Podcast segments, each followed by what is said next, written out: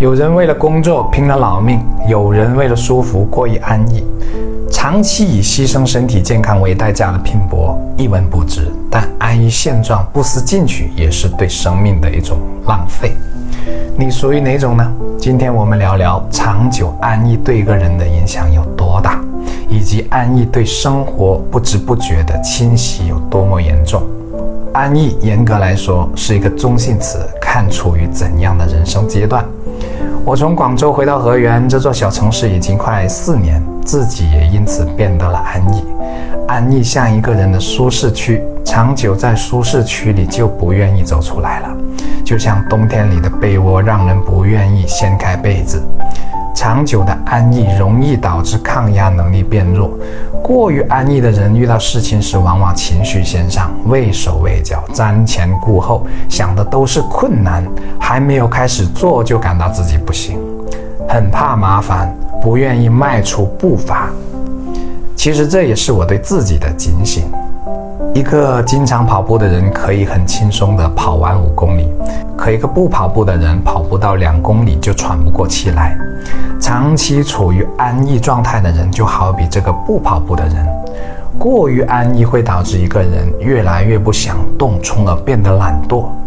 曾国藩说：“天下古今之庸人，皆以一惰字致败。”这样一来，必然会将自己的潜力带到黄土地里去，所以才有了有些人三十岁就已经死了，八十岁才埋的警句。年轻的时候不愿意折腾或者害怕折腾，人生基本就一眼看到头了。有短才能显出长有多长，有低才能体现出高有多高。安逸如果没有拼搏作为衬托，是体现不出它的可贵的。就像一个长久被浸在蜂蜜中的人，感受不到甜的滋味；更好比天天行男女之欢，不但会掏空身子，而且会越来越没有滋味。所以才有了小别胜新婚的道理。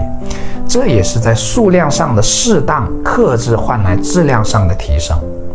安逸也如同此理。健康的安逸应该是可贵的，是一种奖赏。白天尽心尽力、力争出色的工作学习，内心才能感到充实，才能体会到晚上躺在沙发上喝杯热茶、看会书的舒心愉悦。才能感到可以陪爱人的孩子一起看会电视、看场电影，是多么美好的时光。